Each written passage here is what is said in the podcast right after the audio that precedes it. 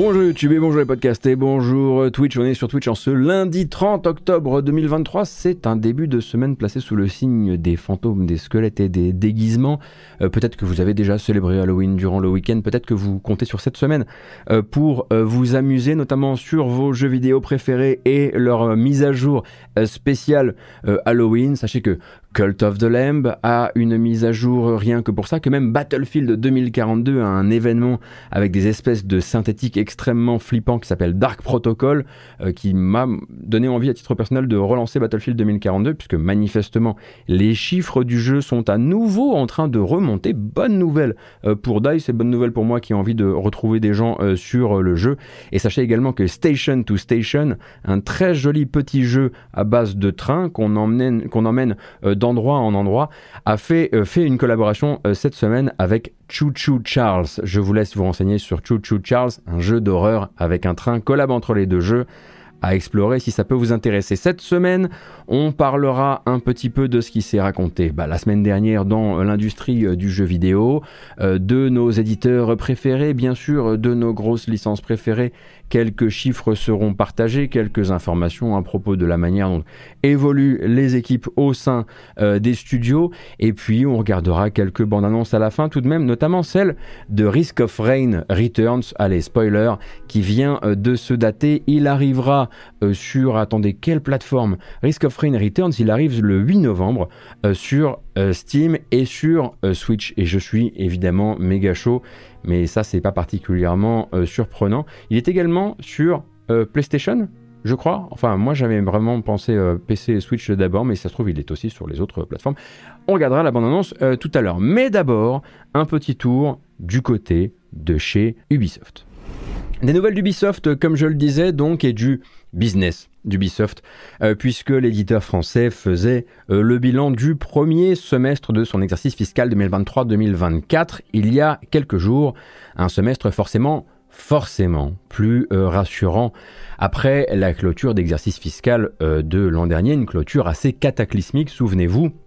Pour rappel, une perte de 495 millions d'euros, notamment attribuée à deux ratages commerciaux, celui de Just Dance 2023 ainsi que celui de Mario Lapin Crétin, Sparks of Hope.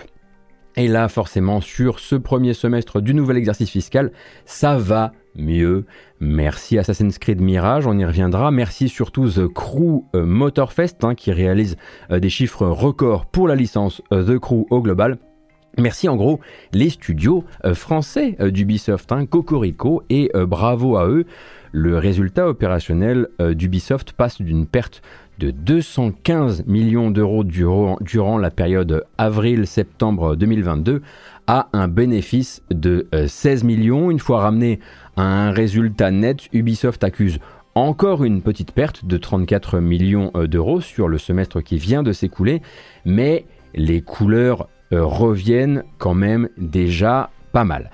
Notez que je dis merci Assassin's Creed Mirage, mais c'est surtout merci les précommandes d'Assassin's Creed Mirage, parce que techniquement, seules les précommandes euh, du jeu sont prises en compte euh, dans la période avril-septembre. le jeu est arrivé sur les étals juste après euh, cet exercice, enfin ce semestre duquel Ubi fait son bilan. Et puis derrière, bien sûr, le héros Motorfest, hein, The Crew Motorfest, il y a un gars sûr, y a Rainbow Six Siege qui continue à faire euh, le boulot, dont les revenus sont manifestement repartis à la hausse, hein, une hausse à euh, deux chiffres, grâce au lancement de sa dernière euh, saison.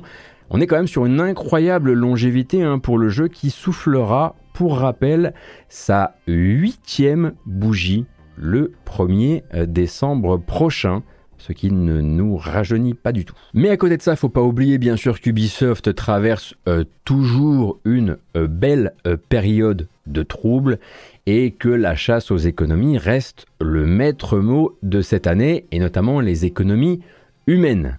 On a vu la fermeture de plusieurs antennes commerciales en Europe, au Benelux, en Italie aussi, la fermeture pure et simple du studio mobile Ubisoft Londres, et puis cette fameuse attrition naturelle. Hein. Pour les gens qui nous écoutent en podcast, je fais les guillemets avec les doigts.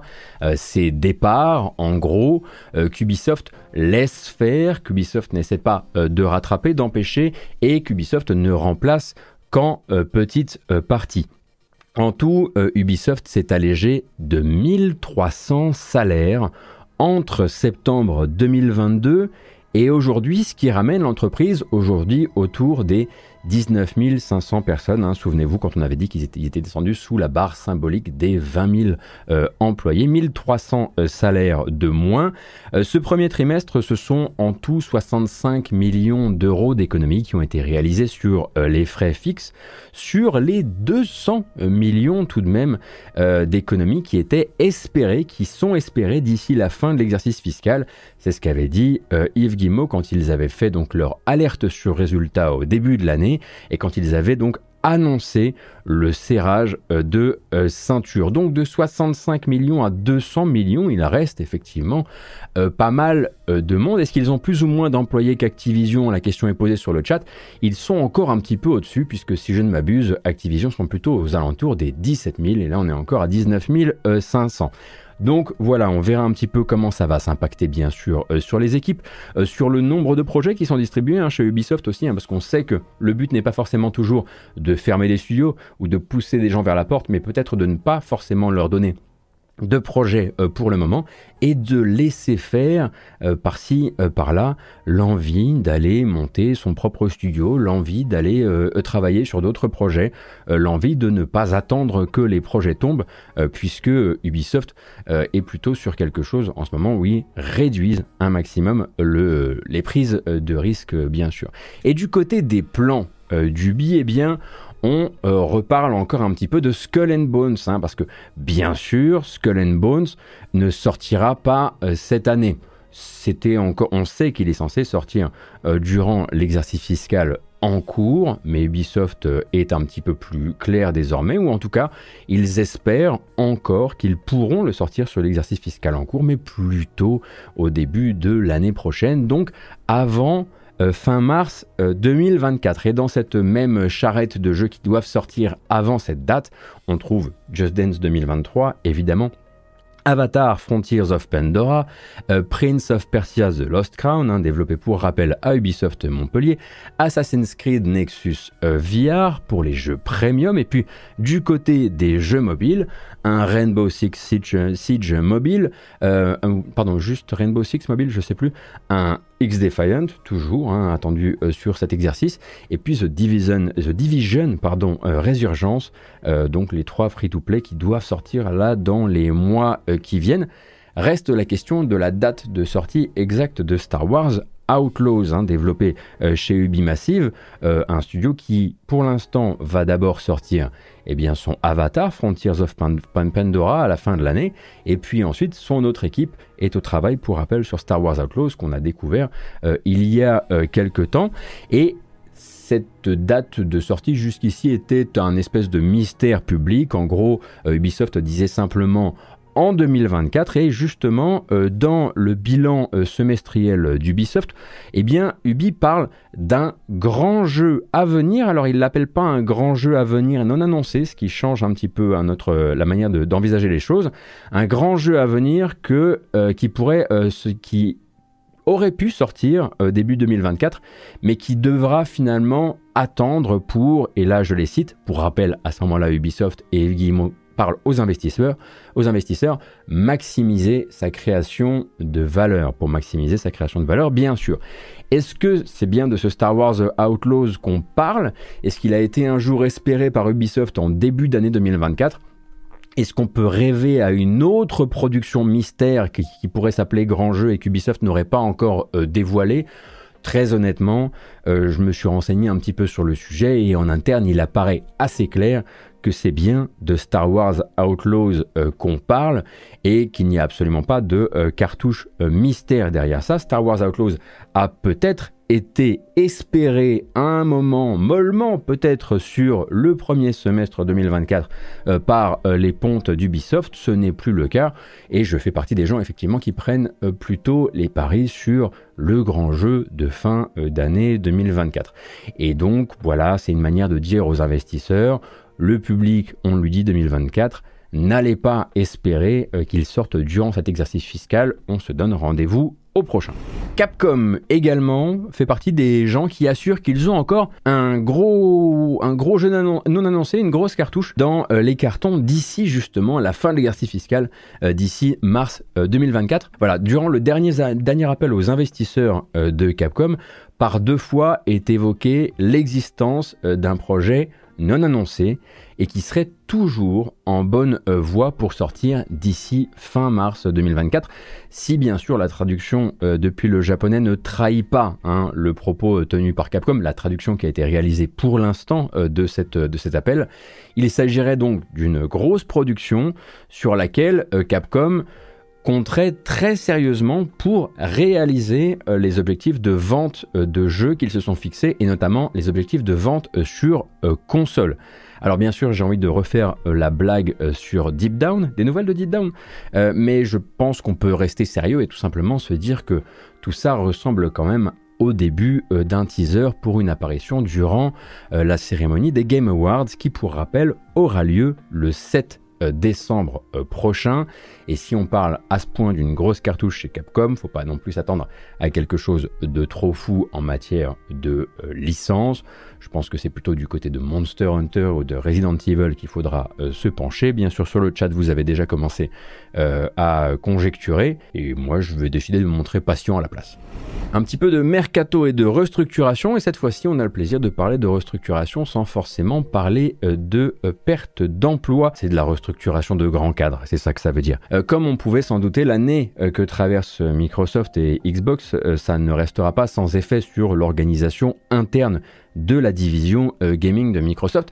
Il y a d'abord eu le cas d'école Redfall, bien sûr, et puis maintenant il y a ce rachat validé d'Activision qui oblige un petit peu Microsoft à se mettre en ordre de marche, à préparer le terrain avant de devenir encore plus tentaculaire. Alors, c'est comme ça qu'on a appris il y a 4 ou 5 jours la promotion du chef des studios Xbox, qui s'appelle toujours euh, Matt Booty, au poste de président des contenus jeux et des studios, ce qui est une nouvelle position en fait au sein de l'organigramme euh, qui comprend à la fois sa fiche euh, de poste précédente et la supervision, supervision, non ça c'est Superman, des filiales euh, de Zenimax, donc euh, des studios Bethesda. En gros, euh, Zenimax reste l'entité qui va continuer à chapeauter Bethesda dans l'opérationnel, mais Zenimax, Zenimax doit de plus en plus de comptes, des comptes beaucoup plus directs à Matt et à Microsoft à partir de maintenant. En début d'année, il y a eu le projet Redfall, ça vous le savez peut-être un petit peu, c'est un FPS coopératif à 4 qui a été développé euh, par euh, Arkane Austin et qui s'est ramassé assez sévèrement. Le jeu frise euh, ces jours-ci la trentaine de joueurs en pic. Et comme le rapporte d'ailleurs Oscar Lemaire sur Ludostri, il a fait un très très gros article sur Xbox, Microsoft et puis le futur avec Activision, eh bien cette année en Europe, Redfall s'est vendu dix fois moins que Prey, l'ancien jeu d'Arkane Austin, ne s'est vendu cette année en Europe. C'est-à-dire que un jeu de 2017, euh, on vendait 10 Prey pour un Redfall cette année. Euh, alors que l'un est sorti en 2023 et l'autre euh, en 2017. Donc on parle vraiment vraiment d'une ramasse, d'une vôtre, d'une gaufre. Tous les mots peuvent y passer, c'est un échec. Et on a appris quelques temps plus tard que le studio n'était d'ailleurs hein, pas forcément ravi de travailler sur cette commande réalisée euh, par Zenimax et que le rachat par Microsoft avait laissé espérer euh, un reboot ou une annulation qui n'est jamais vraiment arrivé, euh, que le studio s'est vu du coup à regarder s'en aller de plus en plus de grands cadres, de vétérans qui voilà étaient découragés par le chemin pris par Redfall, avec bien sûr en point d'orgue, eh bien cette sortie en forme d'échec euh, cuisant, hein, souvenez-vous, Phil Spencer avait voulu, avait tenu à lui-même prendre la responsabilité euh, de euh, ce flop-là. Et c'est la fin de ce genre de situation que veut Microsoft pour la suite. Et c'est voilà, c'est ce que vient symboliser cette restructuration, même si Phil Spencer ne le dit pas ouvertement.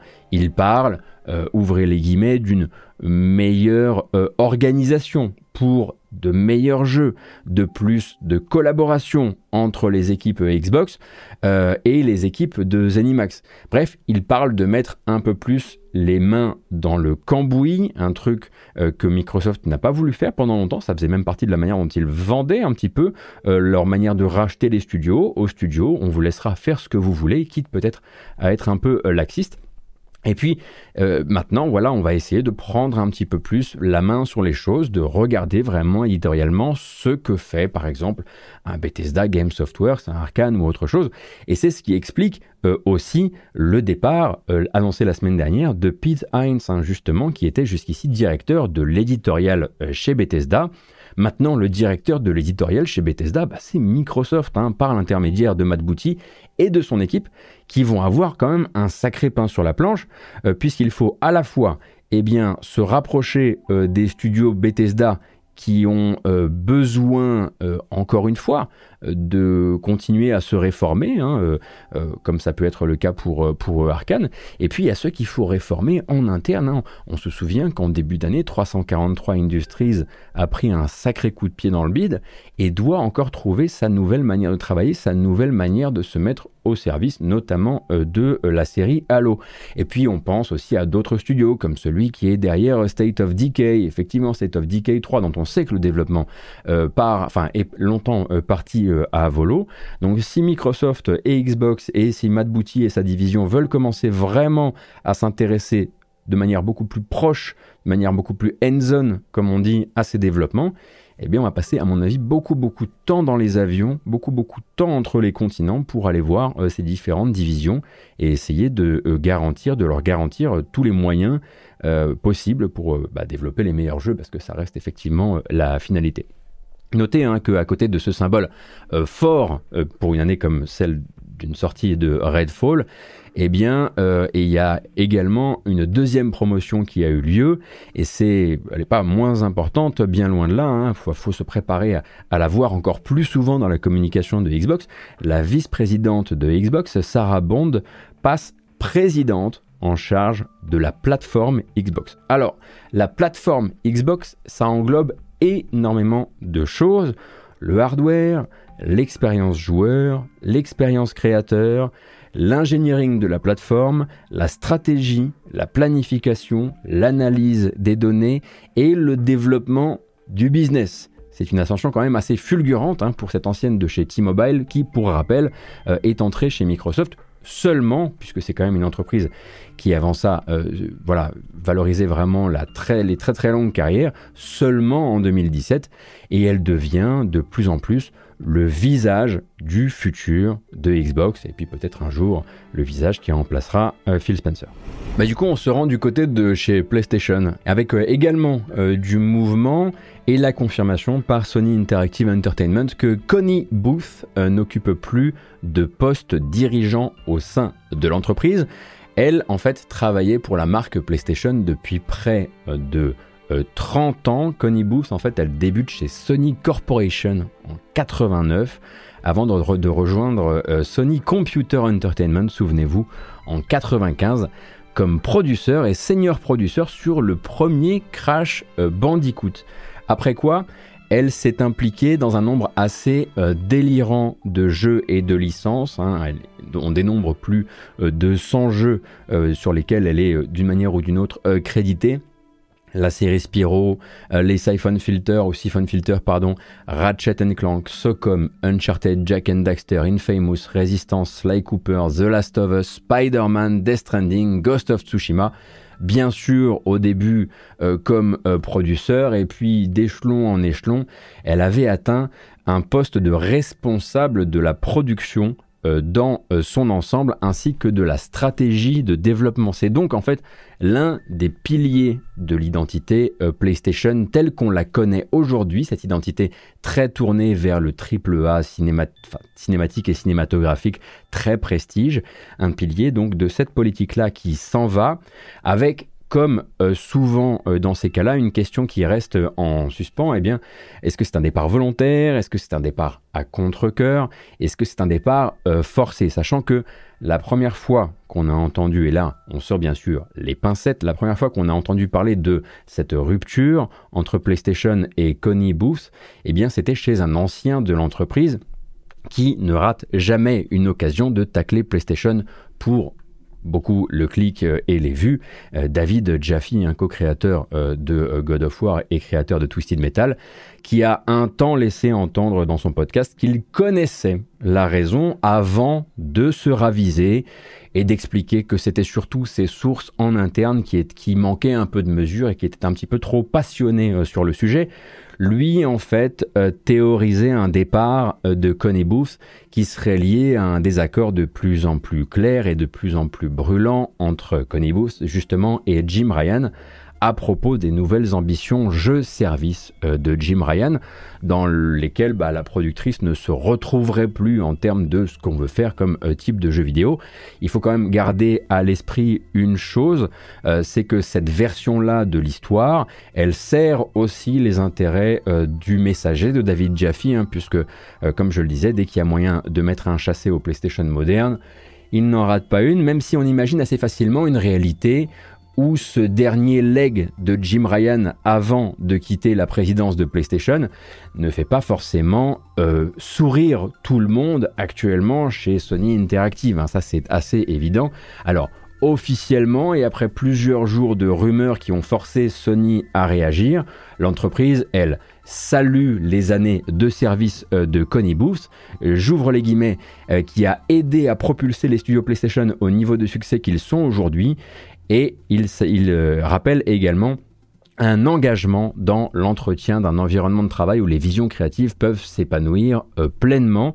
Donc dernier gros succès de cette politique éditoriale des gros AAA euh, prestige, Spider-Man 2 hein, évidemment, qui a dépassé les 2,5 millions de copies vendues dans le monde dans les 24 heures après sa sortie, précommande et bundle PlayStation 5 euh, compris, ce qui en fait le, jeu le plus rapide à atteindre ce chiffre de vente de toute l'histoire de PlayStation. Et justement, en parlant de Spider-Man 2, le gros succès de Sony rejoint la très longue euh, liste de gros jeux de cette année et également des années précédentes à proposer des crédits absolument incomplets et qui semblent omettre très volontairement les noms des personnels notamment de localisation et de traduction qui ont participé à rendre le jeu approchable et accessible euh, par un maximum de euh, pays. Alors, à la place, hein, euh, du côté du dernier Insomniac, on se contente d'un remerciement spécial à tous les traducteurs et les comédiens de doublage qui ont aidé à créer ce jeu. C'était une citation, sachant que selon les pays et selon les divisions, une partie des traducteurs et de ces comédiens sont cités nommément ailleurs, mais pas tous.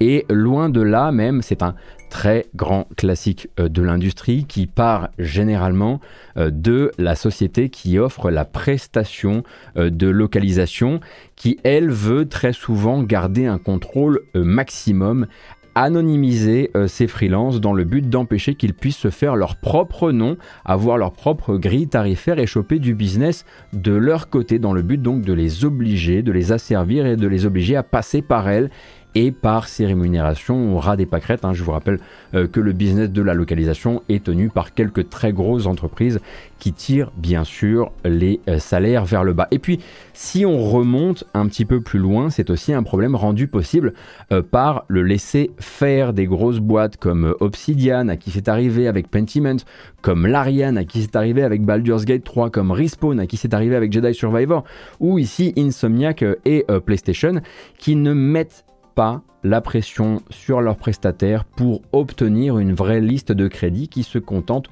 de publier dans les crédits du jeu ce que leur fournissent euh, ces intermédiaires. L'Ariane a fait partie de ceux cette année euh, qui ont réagi euh, quand les soucis de crédit ont été exposés sur Internet et qui se sont engagés à aller faire pression sur leurs partenaires de travail pour que les crédits puissent être complétés et que ça ne se reproduise euh, plus à l'avenir. Hein. Si le sujet d'ailleurs vous intéresse, euh, il y a un très bon article anglophone et je le colle dans le chat. Je mettrai également le lien dans la description de la vidéo. Ça se passe chez Game Developer et vous cherchez Developers Anonymous, gamedeveloper.com et vous trouverez donc cet article qui vraiment va vous donner toutes les clés de compréhension sur pourquoi euh, c'est très important, pourquoi en fait créditer les gens leur permet aussi eh bien, de se faire une, au-delà de la question de la reconnaissance, de se faire un nom, de faire valoir leurs compétences et, euh, pourquoi bien sûr l'industrie, notamment l'industrie du triple A, euh, est entièrement complice quelque part de cette anonymisation euh, des gens qui bah, nous permettent de kiffer un Spider-Man 2 euh, avec, euh, en l'occurrence, une VF que j'ai trouvé tout à fait excellente. Notez cependant hein, que Spider-Man 2 est sous plusieurs feux croisés à ce sujet en ce moment, depuis notamment que la communauté des peut-être des plus jeunes fans de comics ou des moins éveillés des fans de comics s'est inquiété de savoir si certains auteurs de comics avaient été ou contactés, ou rémunérés, ou même tout simplement crédités pour certaines idées ou certains designs portés par le jeu. Les noms euh, de euh, Donny Cates et de Ryan Stegman, par exemple, hein, euh, ne sont pas cités par les crédits, alors qu'une partie des fans de, de Venom s'accorde à dire que le jeu serait en partie basé sur leur travail scénaristique. Pareil euh, pour certains créateurs de costumes hein, à qui on est allé poser la question sur les réseaux sociaux et qui ont confirmé avoir bah, découvert l'existence de leur travail dans le jeu en y jouant. Alors forcément ça fait des vagues, mais en fait Insomniac et PlayStation n'y sont dans le fond pour rien. Euh, et c'est ce que je me suis fait un petit peu expliquer. C'est du côté du requin euh, Marvel qu'il faut se pencher et de la manière dont la firme verrouille les négociations avec ses auteurs au moment de signer les accords sur les royalties pour s'assurer de devoir leur verser le moins de royalties possible et de devoir les citer le moins possible quand leur travail sera licencié à d'autres entreprises, ici PlayStation euh, et Insomniac Games. Hein. Euh, donc effectivement Disney hein, derrière Marvel bien sûr. Un exemple assez parlant qu'on m'a transmis, et je remercie bien sûr Taleboul hein, à qui j'en ai discuté. Todd McFarlane par exemple, qui est le créateur original de Venom, il touche deux fois plus de royalties pour sa création du personnage de Artemis pour DC Comics, qui apparaît dans une série télé qui s'appelle Stargirl, que je ne connais pas, que pour l'utilisation de Venom bah, dans les films Venom et donc ça se répercute également sur le jeu vidéo, tout ça. Alors bien sûr, ça ne s'applique pas uniquement à Marvel. Hein. DC a également euh, ses casseroles, même si manifestement ils ont été un petit peu plus lents à appliquer euh, les méthodes de Disney et de Marvel euh, sur le sujet. Et ça ne s'applique bien sûr pas que à ce jeu-là. On aurait pu se poser la question sur le premier Spider-Man, on aurait pu se poser la question sur la série des Batman Arkham. C'est juste qu'avec une très grosse sortie comme ça, une nouvelle génération du public fait la découverte de ces pratiques et ça du coup revient un petit peu dans les discussions sur Internet. Donc ce n'est pas directement à imputer à Insomniac ou à PlayStation, mais c'est bien de savoir pourquoi effectivement, eh bien, euh, la plupart des costumes que vous voyez dans le jeu, euh, aucun revenu euh, sur votre achat ne va jusqu'à la personne qui a créé ce design, qui a créé cet arc scénaristique pour tel personnage, etc., etc. Et comme le dit très bien Taleb sur le chat, les créateurs de comics éternels parents pauvres dans les succès des films de super-héros.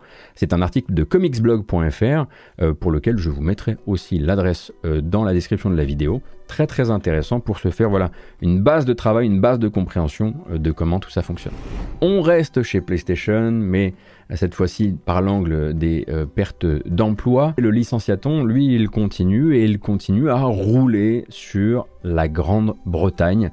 Euh, encore une fois, hein, effectivement, le Royaume-Uni est touché euh, de plein fouet et c'est Media Molecule, on le sait depuis quelques jours, euh, qui se retrouve sous le coup d'un plan de licenciement. Alors, selon les premières sources, l'entreprise qui pour rappel est derrière notamment Tearaway, les Little Big Planets, ainsi bien sûr que Dreams, aurait pris la décision de licencier environ 15% de ses effectifs, soit une vingtaine de personnes dans un studio qui en comptait grosso modo 135. Euh, Sachant qu'on attend encore bien sûr le décompte officiel, hein, puisque euh, Media Molecule et Sony Interactive se sont contentés pour l'instant de confirmer qu'un plan de réduction de l'effectif était bel et bien en cours, mais sans confirmer de chiffres. Alors, Media Molecule ne s'en cache absolument pas, hein, cette décision de restructurer l'entreprise. Elle fait suite à la mise au grenier de Dreams, hein, qui est en cours actuellement, un projet qu'ils n'ont jamais réussi à monétiser euh, comme ils l'auraient euh, voulu peut-être et dont le destin euh, final risque de servir de modèle à ne pas suivre, à ne pas répliquer euh, sur les prochaines productions euh, de l'entreprise. Cette page tournée, d'ailleurs, on l'avait vu, elle avait été symbolisée dès euh, avril de cette année avec le départ de Mark Healy. Mark Healy, donc cofondateur et directeur créatif historique de Media Molecule, qui s'en était du coup aller. Enfin, quand je dis bien sûr que la Grande-Bretagne est particulièrement touchée, il faudrait euh, que vous vous souveniez des épisodes précédents. Et si vous en souvenez pas, eh bien c'est parce que euh, il y a peut-être euh, à un moment trop d'actu de ce genre et que ça devient difficile de toutes les lire, de toutes les emmagasiner et même de s'en souvenir tant il y en a eu. Team 17 au Royaume-Uni restructure, Frontier restructure également et va licencier, The Creative Assembly, c'est le cas également hein, euh, sur décision euh, de Sega Europe après l'annulation du projet Hyenas, Ubisoft Londres a été carrément fermé par Ubisoft et euh, ses opérations, enfin les licences mobiles que le studio gérait sont parties chez Ubisoft Barcelone. Et l'Irlande, rappelons-le, reste une proie euh, de choix quand Electronic Arts cherche à réduire la voilure, notamment du côté de l'assistance à la clientèle. Et si je ne m'abuse, c'est encore arrivé euh, cette année. Donc le jeu vidéo euh, Grand Briton en ce moment, c'est quand même une sacrée galère. Si vous croyez que maintenant les, petites news, licenciatons, elles arrivent une par une, non, ça arrive toujours en pack. La nouvelle news de la série, euh, tout le monde déteste Embracer. On apprend euh, que le groupe suédois continue, hein, ça on le savait, il l'avait annoncé, ses efforts de restructuration et de, réduction des coûts et que ça va bien sûr encore toucher une entreprise qu'ils se sont offert il y a moins de 3 ans, comme par hasard. Donc c'est la branche hongroise du magazine Forbes, figurez-vous, qui sort l'information. Le studio hongrois, un studio d'animation Digic Pictures, studio spécialisé dans la conception de bandes annonces, a remercié 10% de ses effectifs. Disons que officiellement, c'est pour augmenter la portion de travailleurs freelance de son activité, euh, à cause bien sûr, et ça vous connaissez euh, l'histoire, hein, d'une fluctuation du marché, de nouveaux défis économiques, bref, d'un contexte adverse. En fait, une partie des 35 euh, personnes licenciées s'est manifestement vue offrir un nouveau contrat en freelance cette fois pour plus de flexibilité, euh, comme on dit dans le euh, milieu. Donc pour remettre un peu le truc euh, en contexte, Digic, c'est des experts de la cinématique qui ont bossé sur la communication ou la production de Elden Ring, de Rainbow Six Siege, de Assassin's Creed Mirage. Hein. les trailers CG d'Assassin's Creed Mirage sortent en partie de chez Digic, de Lords of the Fallen, de Titan Quest 2. Hein. Voilà, je précise parce que je me souviens que des gens sur le chat avaient bien aimé le teaser en CG. Et puis bah, pour les autres, oui, un Titan Quest 2 a été annoncé, mais non, c'est pas fait par Crate Entertainment. Le studio est également intervenu sur l'anthologie Love, Death and Robots de Netflix.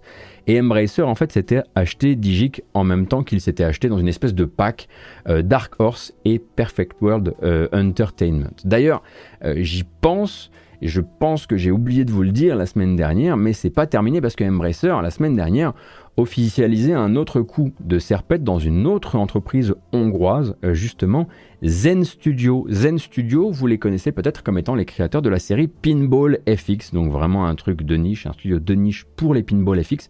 Ils l'avaient racheté justement en 2020 et placé sous le contrôle de Saber Interactive. Trois ans plus tard, euh, Zen Studio se retrouve également pris dans cette restructuration et les premiers chiffres collectés notamment par le site Video Game Layoffs euh, parlent de 32 euh, suppressions de postes pour une entreprise qui, selon LinkedIn, ce qui, ça vaut ce que ça vaut, ne dépassait pas les 80 employés. Donc une trentaine de personnes là-dessus, c'est un sacré coup de serpette, effectivement. Quelques petits chiffres, vous les avez peut-être déjà vus passer parce que parfois ils ne prennent pas mille ans à être décortiqués. Mario Wonder, pardon, Super Mario Bros. Wonder, soyons sérieux une seconde, réalise le meilleur démarrage de toute l'histoire de la licence Mario sur le territoire européen.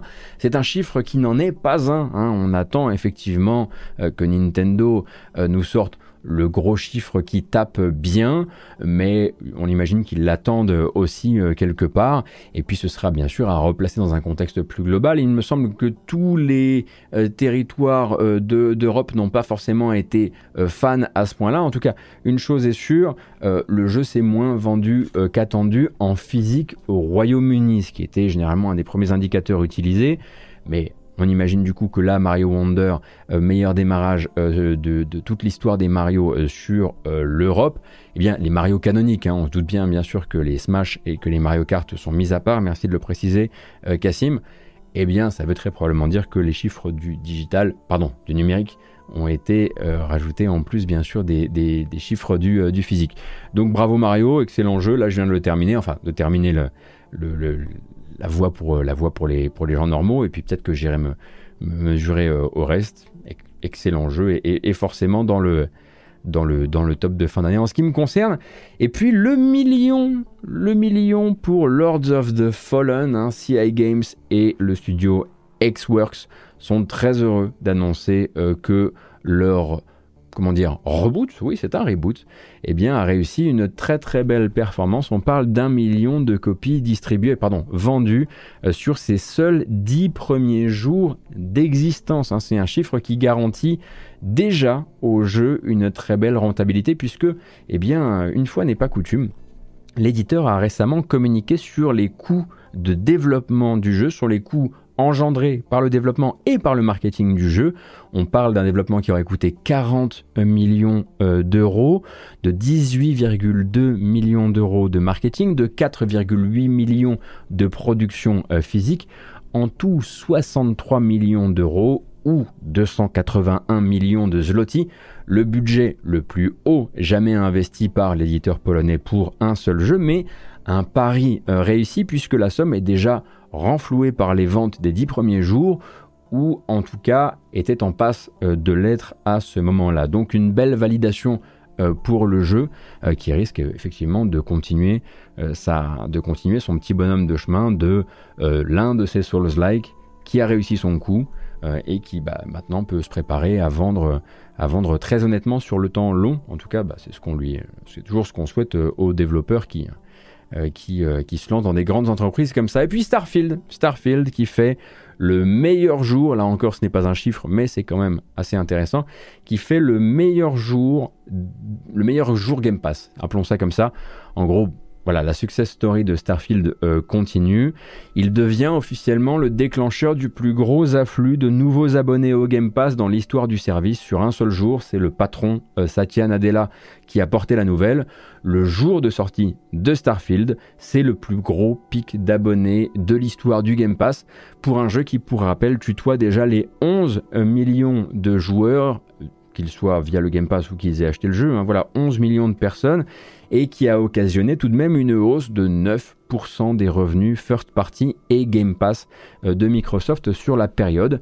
C'est un trimestre manifestement record à plus d'un titre, hein, puisque meilleure période juillet-septembre de l'histoire de la division gaming euh, de Microsoft, et euh, sur le terrain des revenus, hein, bien sûr on parle des revenus jeux vidéo, et également meilleur trimestre non lié à des fêtes de fin d'année et donc à, Noël de l'histoire de Microsoft également. Alors on ne parle pas bien sûr des ventes de consoles, hein, on parle uniquement des ventes euh, d'abonnements, des, souscriptions d'abonnements et des ventes euh, de jeux first party. Donc Starfield qui voilà n'est peut-être pas un jeu incroyablement révolutionnaire et qui sait peut-être que avec une mainmise plus forte de la part de Microsoft pourrait également bah, comment dire pourrait devenir un jeu les jeux de chez Bethesda pourraient devenir un peu plus révolutionnaires ou un petit peu moins dans leurs petits chaussons.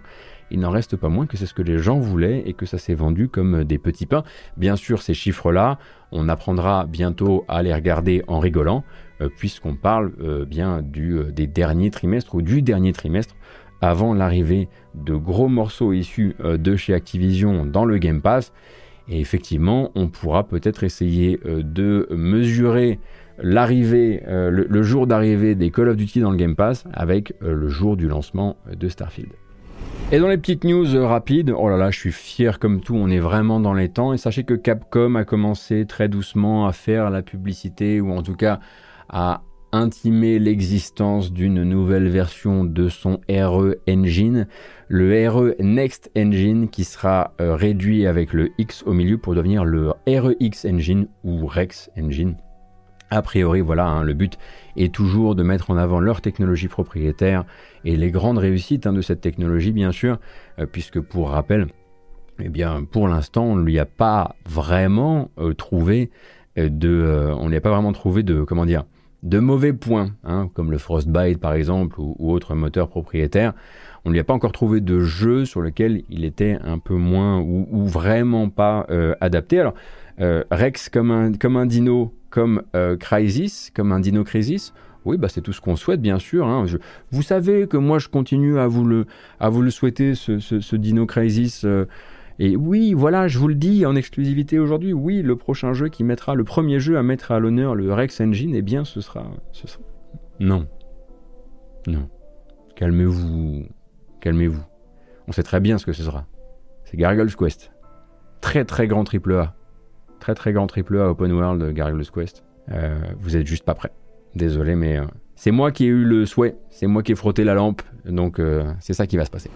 On reste dans les brèves avec Speedon. Speedon, bien sûr, l'événement de speedrun, donc week-end caritatif dédié au speedrun, de retour en 2024 et de retour en 2024 du 29 février au 3 mars non pas à Paris, mais à Lyon, au centre euh, des congrès de Lyon. Euh, c'est toujours au profit de Médecins du Monde. La dernière édition a atteint le million 252 637 euros, toujours pour Médecins du Monde. Et le but, ça va être de faire mieux euh, cette fois-ci. Je serai sur place parce que je suis toujours sur place à Speedon d'une manière ou d'une autre et j'espère qu'on pourra le couvrir de manière intéressante pour Origami. Et puis, je voulais vous glisser une dernière information, vraiment une toute dernière avant qu'on euh, je pense même qu'on va pas pouvoir regarder cette bande-annonce de, de Risk of Rain parce qu'il est un peu tard. C'est pas grave, c'est pas grave. Mais voilà, un petit coup de pouce du haut de mon très humble perchoir pour la revue française Immersion, qui cherche ces jours-ci hein, à financer son huitième euh, numéro, euh, huitième numéro sur Kiss Kiss Bank Bank. Donc Immersion, en fait, c'est une revue papier francophone qui se vend via précommande deux fois par an. C'est un bon bébé hein, qui frôle généralement les 200 pages. Là, on parle de précommande pour un 192 pages et qui aborde le jeu vidéo sous le prisme de l'art majeur, donc à la croisée des articles sur la philosophie des jeux, les arts visuels, la sociologie, les questions d'actualité et ainsi de suite. Euh, donc là-dedans, vous allez avoir effectivement euh, un huitième épisode qui va se rapprocher d'une question de société qui me tient particulièrement à cœur, euh, le rapport au vivant, à l'animal et par extension à l'animalité. Là-dedans, discussion avec Peter Molineux sur le principe de vie artificielle hein, dans ses plus grands jeux, hein, avant que ça devienne n'importe quoi. Victor Moisan qui va s'intéresser aux représentations animales dans les tatouages de la série Yakuza, une étude du dialogue entre l'homme et l'animal dans The Last Guardian, euh, les rapports ambigus entre symbiose et exploitation des créatures dans Ark Survival Evolved. Les bonnes idées, bien sûr, ne euh, manquent pas euh, pour le projet. Il cherche là, en fait, une quarantaine de précommandes sous les 9 prochains jours pour boucler cette campagne. Ça se passe sur KissKissBankBank comme la modération vous l'a déjà intimé. Je remettrai bien sûr ce lien dans la description de la vidéo. Et vous pouvez même participer à des niveaux qui vont vous permettre de vous procurer aussi des numéros précédents de la revue, euh, et notamment le numéro précédent qui était consacré à l'adolescence et au concept d'adolescence dans la société euh, japonaise. Voilà donc euh, pour immersion numéro 8. je vous laisse vous renseigner là-dessus, et puis on regardera gentiment la jauge grimper, c'est bien sûr tout ce qu'on leur souhaite. Et c'est aussi les 20 ans de Canard PC. De toute façon, il faut toujours, dès qu'on parle d'une revue qui n'est pas euh, Canard PC, il faut toujours que quelqu'un vienne me faire parler de Canard PC. Alors, joyeux anniversaire Canard PC, 20 ans. Est-ce que ce serait pas le moment de se débarrasser d'Agbou? Ça pourrait être une sorte de célébration. On le mettrait dans un grand toboggan. On chanterait. Il est pas trop tard Allez, je vous passe quelques informations et on file. Grand Blue Fantasy versus Rising aura une bêta ouverte sur PlayStation et sur PC du 9 au 12 euh, novembre. C'est la nouvelle version du jeu de combat Dark System Works et de euh. On a également du gameplay qui a été balancé sur internet pour le jeu d'horreur Little Nightmares 3 qui pour rappel n'est pas développé par Tarsier Studio cette fois-ci. Hein. C'est Bandai Namco qui a le contrôle euh, de la licence. Ils ont filé ça à Super Massive et ça sort en 2024 euh, sur PC notamment. Risk of Rain Returns, je le disais, se date pour le 8 novembre sur Steam et sur Switch avec un nouveau personnage jouable qui s'appelle le pilote. A priori un survivant extrêmement euh, mobile. Metal Gear Solid Delta, hein, pour rappel le remake de Metal Gear Solid 3 par, par Virtuos, a dévoilé son premier coup d'œil in-engine à défaut d'être vraiment un trailer de gameplay, vous aurez quelques bases pour voir un petit peu à quoi va ressembler le jeu. Spoiler, ça ressemble pas mal aux images, en tout cas à mon souvenir des images du Pachinko euh, MGS3, sauf que cette fois-ci ce sera le jeu. Et puis également un jeu que je voulais euh, mettre en avant et que je mettrai en avant par le biais euh, d'images au montage, un jeu de gestion de café, j'aime beaucoup ça, qui s'appelle Zips Café et qui est en fait une préquelle à un point and click dont on avait pu parler ensemble qui s'appelle Chicken Police. Et donc ce jeu-là sortira le 15 novembre sur Steam. C'est très très joli. Euh, les personnages et les designs sont vraiment très très cool. Et voilà, je pense que j'aurai l'occasion de vous re-remontrer encore cette bande-annonce quand on approchera euh, du 15 novembre. Voilà Vraiment, je suis désolé, faut que je file. Je rejoins Silence on joue pour un gâchette gauche où on va parler, euh, bien sûr, bah, de Microsoft, entre autres choses. Euh, ça se passe sur la chaîne euh, Twitch de Silence on Joue. Je rejoins Erwan Cario. Je vous souhaite une excellente euh, semaine. J'espère que cette couverture rapide de l'actu vous a plu. Désolé, je sais que je rame un petit peu à l'image. Je vous donne rendez-vous donc également mercredi en stream avec Origami en direct de la Paris Games Week et puis ensuite vendredi vendredi 13h bien sûr pour l'hebdo et on parlera notamment d'Alan Wake 2 Prenez grand soin de vous. Il va y avoir un raid, comme vous vous en doutez. Restez dans le coin. Et bien sûr, merci pour votre soutien. Patreon.com slash euh, Gotos. Ça fait extrêmement plaisir. À très bientôt. Salut